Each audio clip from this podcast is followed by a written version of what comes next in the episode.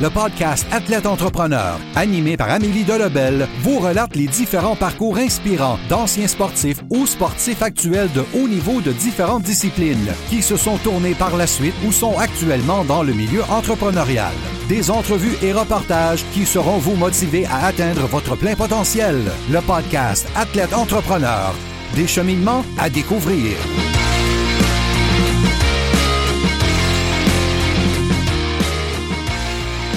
Bonjour à tous, ici votre hôtesse Amélie Delebel et je suis très heureuse de vous accueillir sur mon podcast Athlète Entrepreneur pour cet épisode 020. Athlète Entrepreneur est un podcast qui a pour but de motiver les athlètes ou anciens athlètes qui souhaitent se lancer en affaires. Pour cette émission, je discute avec Charles Fortier, un ancien joueur de basketball du Rouge de l'Université Laval, ainsi que des défunts Kebs de Québec. Issu d'une famille d'entrepreneurs, il ne faisait aucun doute qu'il serait lui aussi un jour le patron.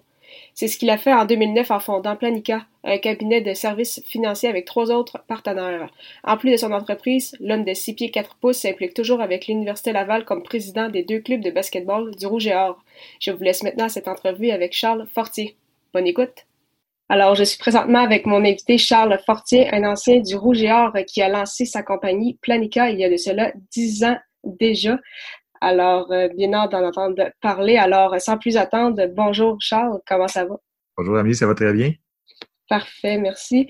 Et donc, ma première question, en fait, c'est pour quelle raison as-tu commencé à jouer au, euh, au, basketball? Puis, quel a été, en fait, ton, ton parcours? Mon parcours, moi, je suis un petit gars d'Abitibi, donc euh, j'ai commencé à jouer au basket. Euh, aujourd'hui, on commence à jouer au basket pas mal plus tard que, ben, pas mal plus tôt que dans le temps. Fait que moi, j'ai commencé à jouer au basket en secondaire 1, euh, ce qui était la, norme, parce qu'il n'y avait juste pas de structure de basketball au, mini ou au primaire. puis la raison qui m'a amené vers le, basket, c'est parce que un, un joueur de hockey qui avait eu des problèmes de santé. Donc, j'étais asthmatique, les arénas, ça commençait à être vraiment problématique pour moi. Fait que je me suis réorienté vers un autre sport je suis tombé littéralement euh, en amour avec mon, euh, mon ballon orange. Puis depuis ce temps-là, je ne l'ai jamais lâché. Puis euh, justement, donc tu as joué au secondaire donc en Abitibi. Et puis là, après ça, au, au Cégep, donc tu t'as dû déménager pour Exact, oui. Ouais, parce qu'il n'y a pas de structure en Abitibi de, au, cégep, en fait. Euh, il, y avait, il y avait une ligue, le Juvenile 3A au Québec, qui est une ligue provinciale. On avait la chance d'avoir la seule équipe de l'Abitibi à Amos qui était là. Donc, c'est une très bonne équipe. D'ailleurs, on a, on a gagné les championnats provinciaux pour une petite municipalité comme ça. C'était quand même assez, c'était un haut fait d'armes. Puis, quand je me suis en allé au cégep, j'ai été recruté à différents endroits. Puis, j'ai décidé d'aller jouer pour euh, les nomades du cégep Montmorency, qui est un des bons programmes collégial 3 en province. Et euh, après ça, ben, c'est ça, la, suite, je me suis emmené ici pour, avec le Rouge de l'Université Laval. Parfait. Puis euh, au cours de ta carrière, parce que là, après l'Université Laval, donc tu as joué pour les, la défunte équipe donc des Kebs de Québec.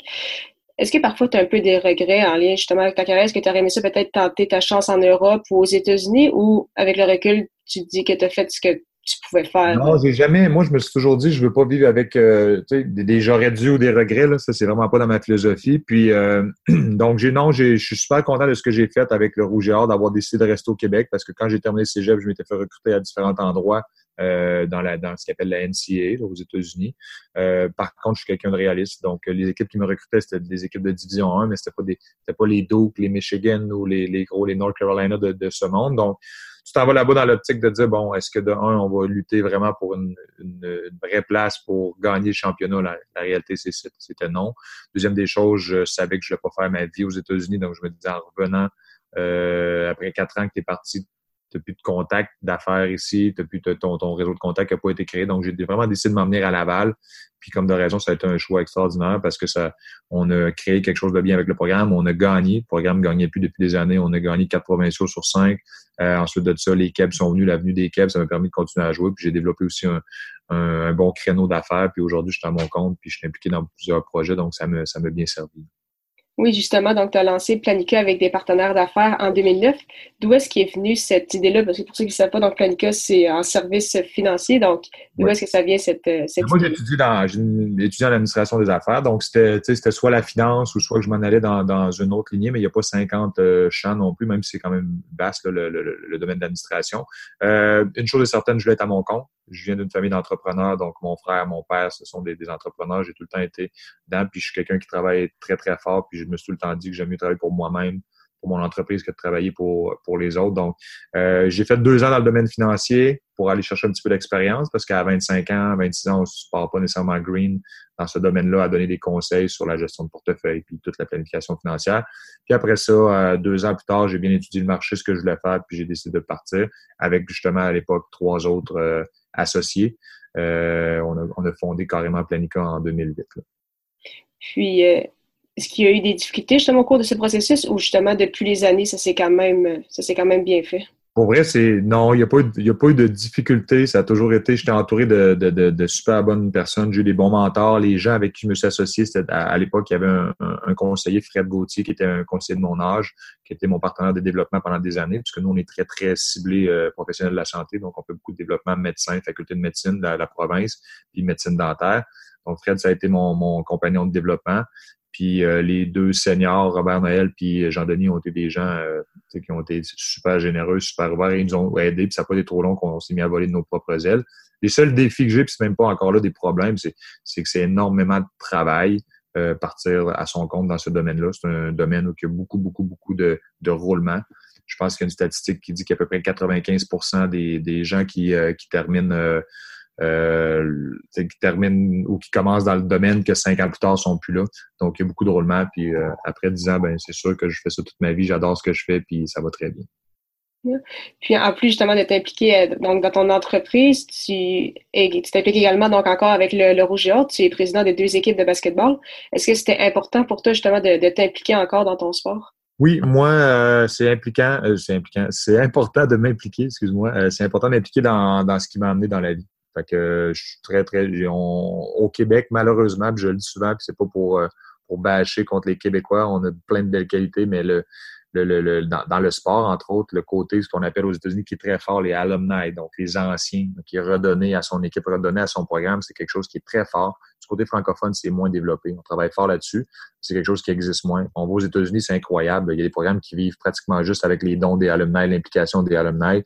Euh, ici au Québec, c'est plus difficile. Donc, on a une culture à changer. On a des efforts à mettre là-dessus. Mais moi, le basket, c'est à la base, la fondation de ma, de ma vie, de mes valeurs au niveau de ma famille, de, de, de mon côté travaillant, de mon implication. Donc, je veux redonner à ce sport-là, puis c'est important que je le fasse. Donc là, quatre ans maintenant, j'ai repris effectivement la, la, barre des deux équipes au niveau la présidence du conseil d'administration. Puis euh, on roule ça, on essaie de faire de notre mieux dans un contexte de bénévolat, bien sûr, mais c'est quelque chose qui me tient à cœur. Puis, donc, quels sont tes objectifs justement pour les prochaines années, soit avec, mais en fait, avec le Rouge et Or, également dans tes autres projets, puis avec euh, Planica? Bien, avec le Rouge et Or, c'est sûr et certain, on veut ramener le, sport qui était il quelques années. Euh, le côté, du côté des femmes, ça va très, très bien. Euh, depuis trois ans maintenant qu'on va, qu'on participe au championnat canadien. Du côté des hommes, la compétition est féroce. c'est c'est pas facile non plus. on, est quand même limité dans notre dans, dans, le bassin de joueurs qu'on a à Québec, c'est quand même un gros défi parce que euh, on peut pas euh, on peut pas avoir une, équipe compétitive au niveau provincial juste avec un seul programme euh, qui est le programme de Sainte-Foy. C'est pas que c'est pas, pas un mauvais programme, mais c'est juste qu'on va à Montréal, les équipes ont 4, 5, 6 programmes collégial 3 dans leur dans leur cours, ils recrutent là, donc le bassin de joueurs est pas le même. Alors on a des beaux défis là-dessus. On est en train de les adresser. Je pense qu'on va on va réussir d'ici 2, 3 ans à tourner le, le, vent de bord. c'est au niveau du rouge et. Euh, au niveau Planica, c'est juste de maintenir ce qu'on a créé. Je pense qu'on s'est fait une super bonne réputation, un des cabinets les plus importants au Québec en termes de planification financière pour les médecins. Donc ça, on a la, je pense qu'on a la bonne formule. On est apprécié euh, par les étudiants universitaires, puis euh, ça va super bien. Fait que juste de maintenir ça, puis de pas justement, des fois il y en a qui ont des problèmes au niveau de la croissance. Nous, c'est de gérer la, de bien gérer la croissance parce qu'on a une demande qui est, super bonne. C'est d'assurer de bien gérer ça. Puis le reste, au niveau de la petite famille, ben, c'est de, créer un équilibre et trouver un équilibre au travers de tout ça parce que c'est, ça demeure quand même ma priorité. Euh, ma petite cocotte, mes trois beaux enfants, ma blonde, puis mes parents, ma soeur, mon frère. Fait que ça, c'est, de trouver un équilibre dans tout ça avec les, horaires chargés qu'on a. Parfait. Donc, pour terminer cette entrevue, j'aimerais se poser quelques petites questions euh, en rafale. La première, c'est quelle est la chose la plus importante que le sport t'a apporté? La discipline, je pense la discipline, euh, le, le, le, le je suis très, très, très travaillant. Euh, je suis entêté. Euh, puis je pense que le, moi, je pense dans, dans, dans la vie, là, il y a 85-90% du travail, puis après ça, il y a un 10 euh, de, de, capacité ou de. On est doué, c'est bien d'être doué, c'est beau le talent, mais je suis pas mal convaincu que le travail va toujours l'emporter sur le talent là, sur du moyen long terme. Parfait. Ma deuxième question, c'est quel a été en fait ton plus beau euh, souvenir sportif? Mon plus beau souvenir sportif, c'est super euh, spécial hein, parce que quand même, avec les beaux, euh, avec avec les, j'ai quand même joué à des, bons niveaux de basketball. Mes plus beaux souvenirs sportifs, c'est quand même en secondaire 5, lorsqu'on a remporté le championnat provincial et scolaire et civil. Euh, pour moi, c'est des. Au secondaire, là, t'es vraiment. Le concept d'équipe est très fort. Il n'y a pas encore de, de grosses. Il a pas encore. Euh, c'est, tout le monde a son rôle. Euh, on est encore des jeunes. C'est, on est coachable. Plus qu'on avance dans le basket, ben, collégial 3, c'est le ramassis de toutes les stars de toutes les équipes. Puis universitaire, c'est encore pire. Fait qu'on a des gros égaux on a à gérer des tempéraments, on a à gérer des attentes. Fait ça vient tout le temps un petit peu brimer ce côté de, de, d'équipe-là, de, de, team concept-là.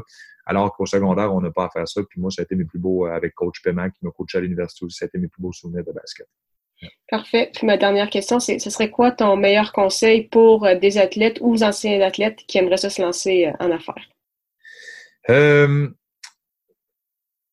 C'est une bonne question. C'est une super bonne question.